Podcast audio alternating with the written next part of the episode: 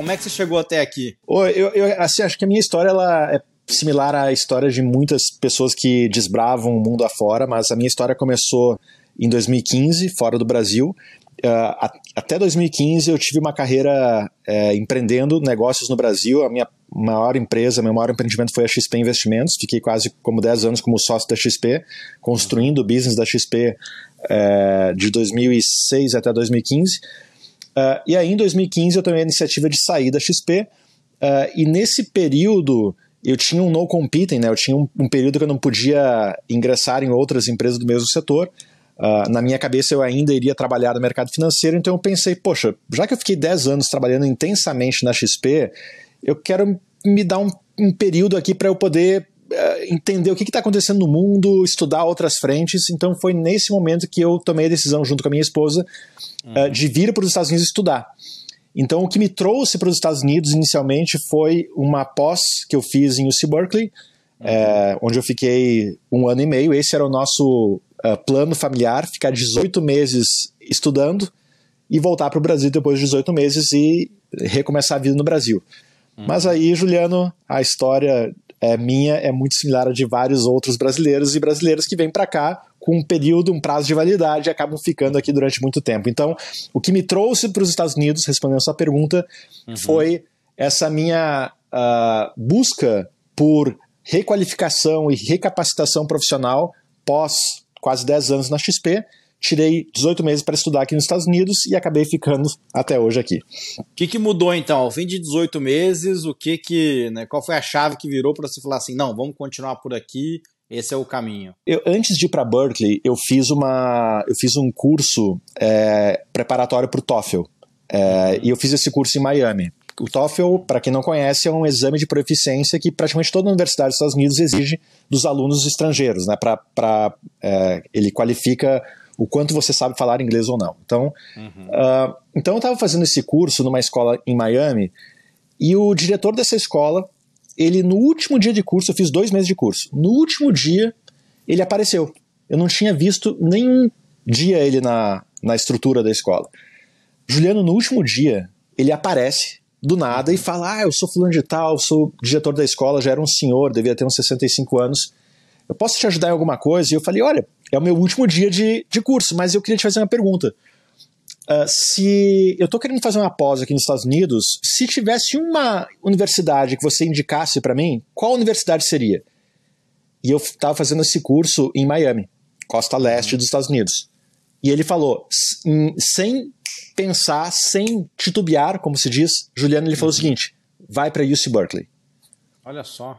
Aí eu fiquei pensando, cara, o que, que uma pessoa aqui em Miami tá me mandando fazer um curso na outra costa dos Estados Unidos? Uhum. Uh, Berkeley fica na Califórnia, na região do Vale do Silício.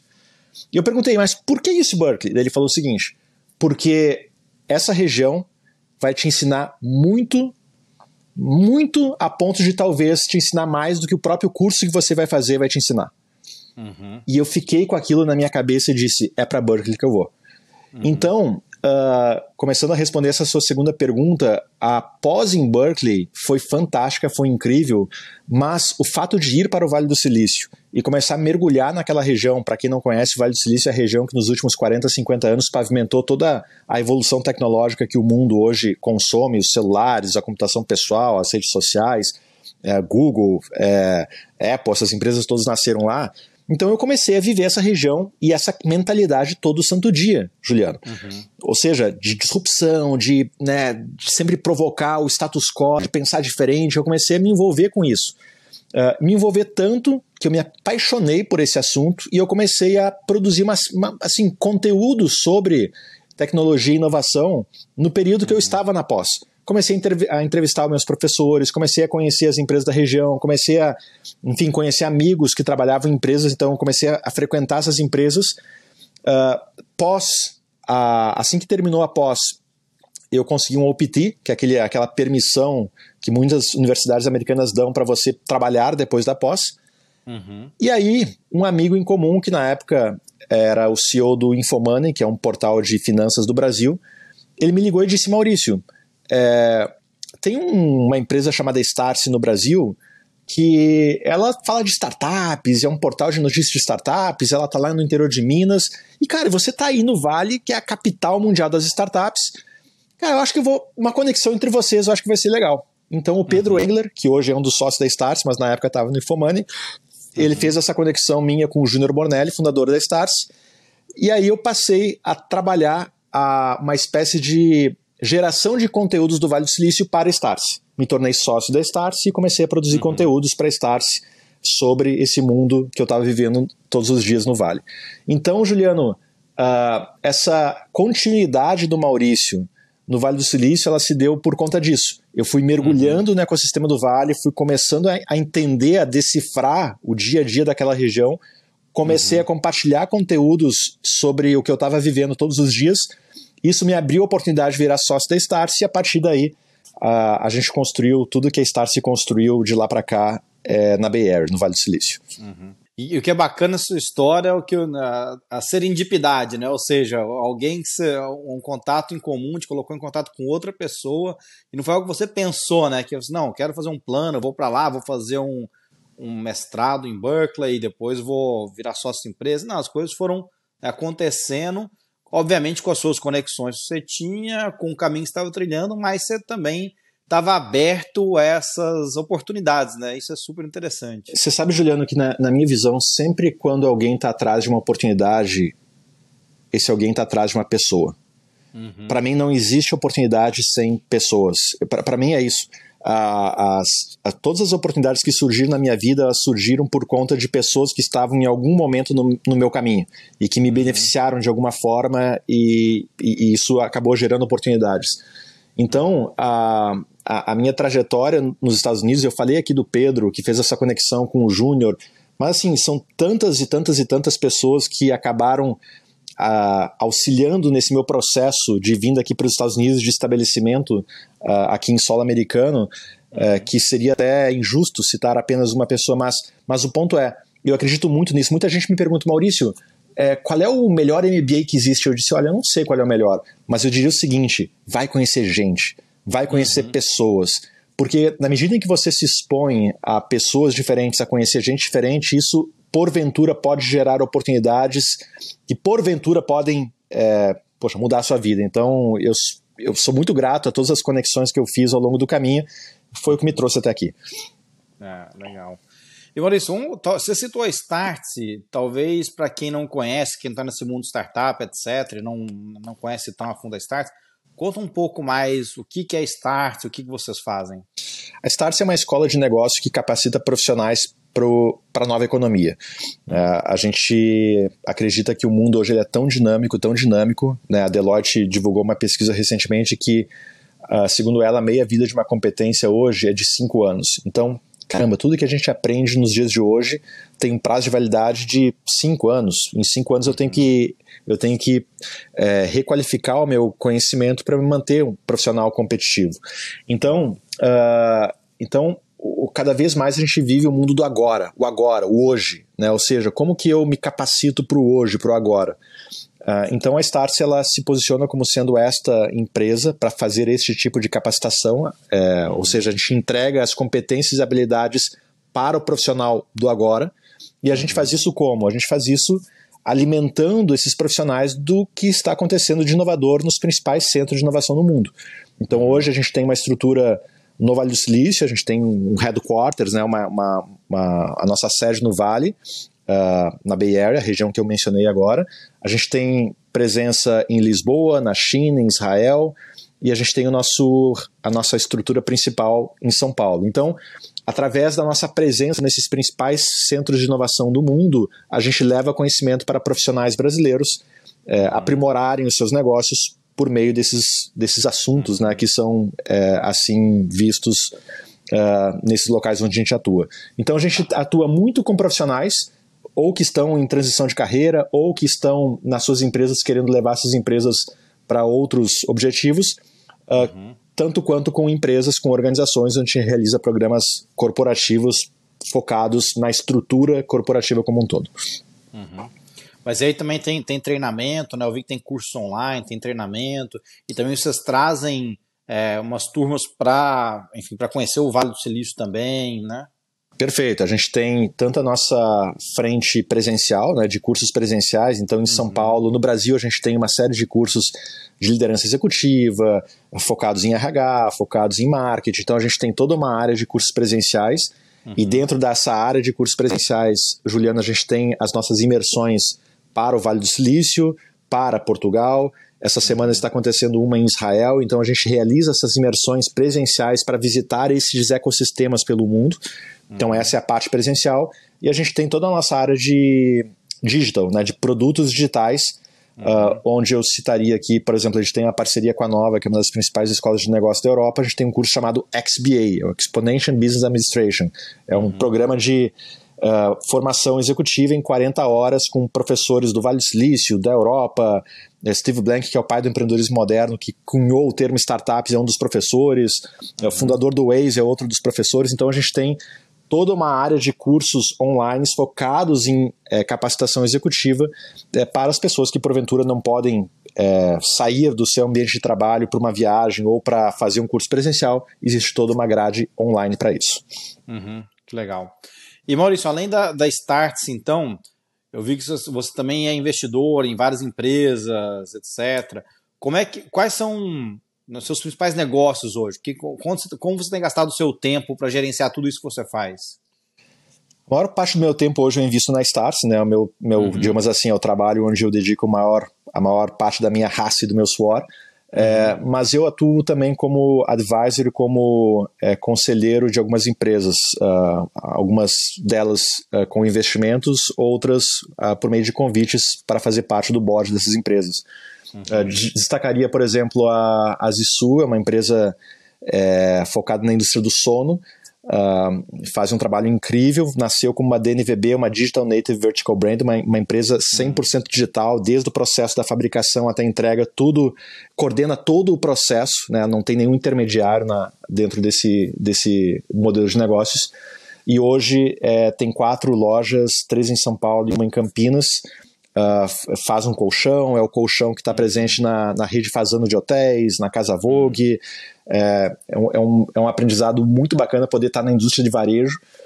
Uh, e eu colocaria uma outra empresa aqui, a, a IU, que é uma empresa que faz calçados, né? a gente faz tênis, calçados. Também nasceu como uma DNVB, hoje está presente em shoppings São Paulo, abriu agora em Porto Alegre, também com uma presença no mundo, uh, digamos assim, físico. Legal, legal. E, e, e, uma curiosidade que eu tenho, assim, quando eu vejo gente como você que né, ataca em tantas frentes, né, é investidor, palestrante, é, escreve livro, toca sua própria empresa, etc., eu sempre me pergunto como é que esse cara faz para o dia dele ter 48 horas, não 24 como o meu. Né? Queria saber o seu segredo. Juliano, eu, eu, acredito muito na gestão de prioridades, né? Ou seja, uhum. como que você faz a gestão das prioridades para você fazer o teu dia render e você dedicar a maior parte do seu esforço àquilo que é prioridade para você. Então, por exemplo, na minha vida não há nada mais prioritário do que a minha família. É, sou marido, tenho, eu sou pai de uma filha de três anos, então tem coisas do meu dia a dia hoje que são prioritárias em função disso. Uhum. Por exemplo, vou dar um exemplo.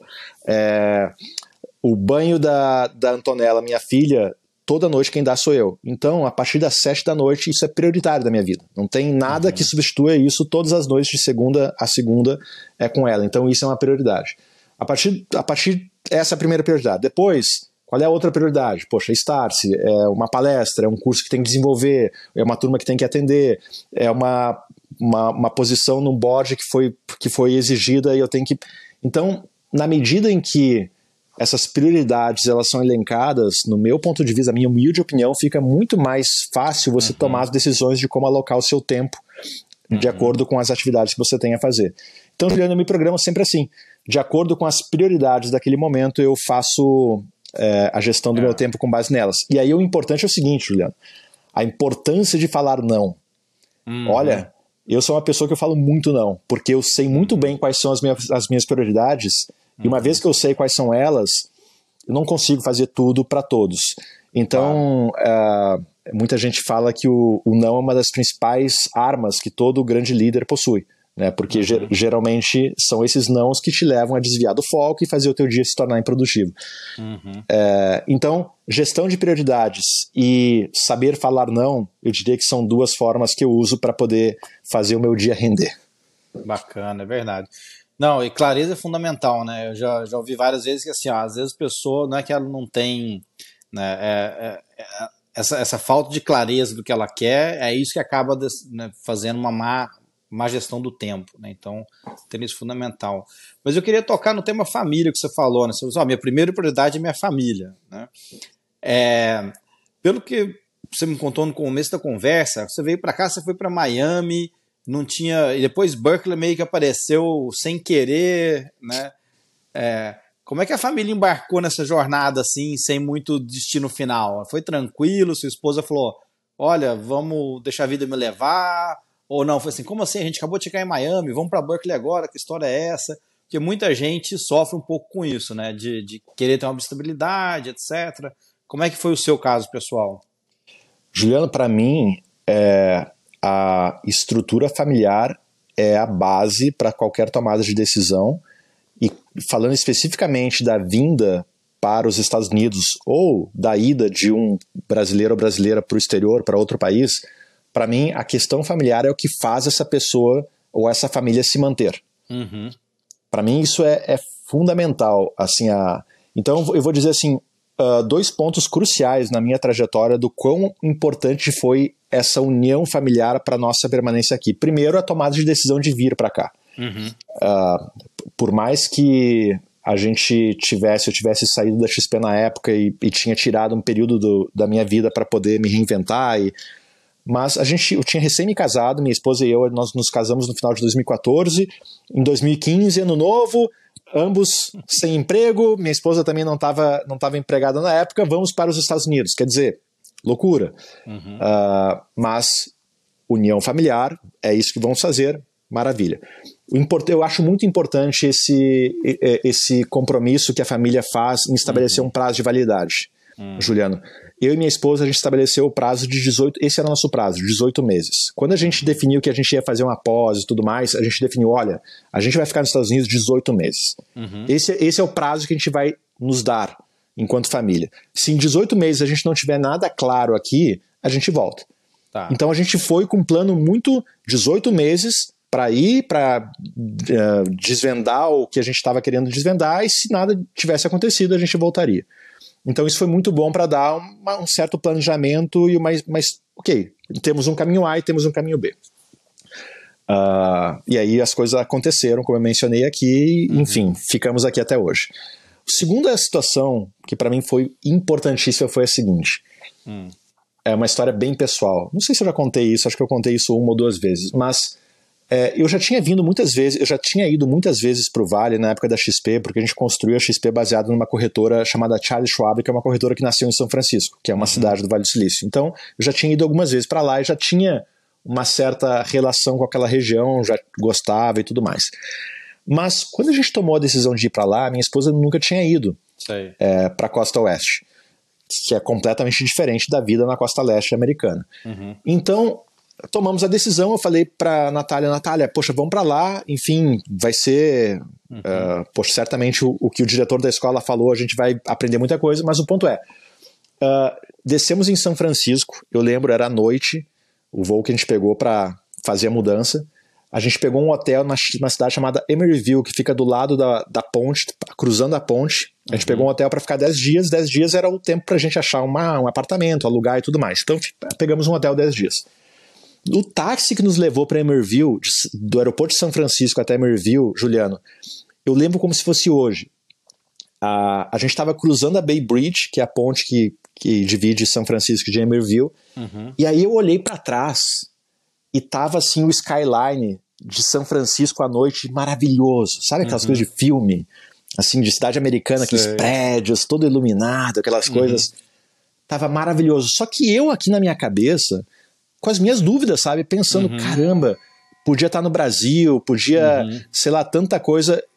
Certamente a gente estava tomando o caminho mais difícil, uhum. que era vir para os Estados Unidos num país que ninguém uhum. te conhece, ninguém sabe o teu nome, o teu sobrenome, é. o que você fez, ninguém que, enfim, você passa, você rasga a tua identidade e você começa a vida do zero de novo. Uhum. Então, naquele momento eu lembro olhando para São Francisco, para a cidade, com aquelas minhas dúvidas, a minha esposa que estava do meu lado, a gente estava no táxi, ela colocou a mão no meu ombro e disse: "Amor, a gente vai fazer isso valer a pena". Aquilo foi assim uma, sabe, uma conexão, uhum. assim, a gente a gente tá junto nessa. Uhum. Então, respondendo ao teu questionamento, Juliano, é, essa conexão familiar, ela é o que te faz vir para os Estados uhum. Unidos ou o que te faz ir para algum país, mas mais importante, é o que te faz permanecer. Uhum. E eu devo isso demais à minha família, à minha esposa na época e hoje à minha esposa e à minha filha. Que legal, bacana.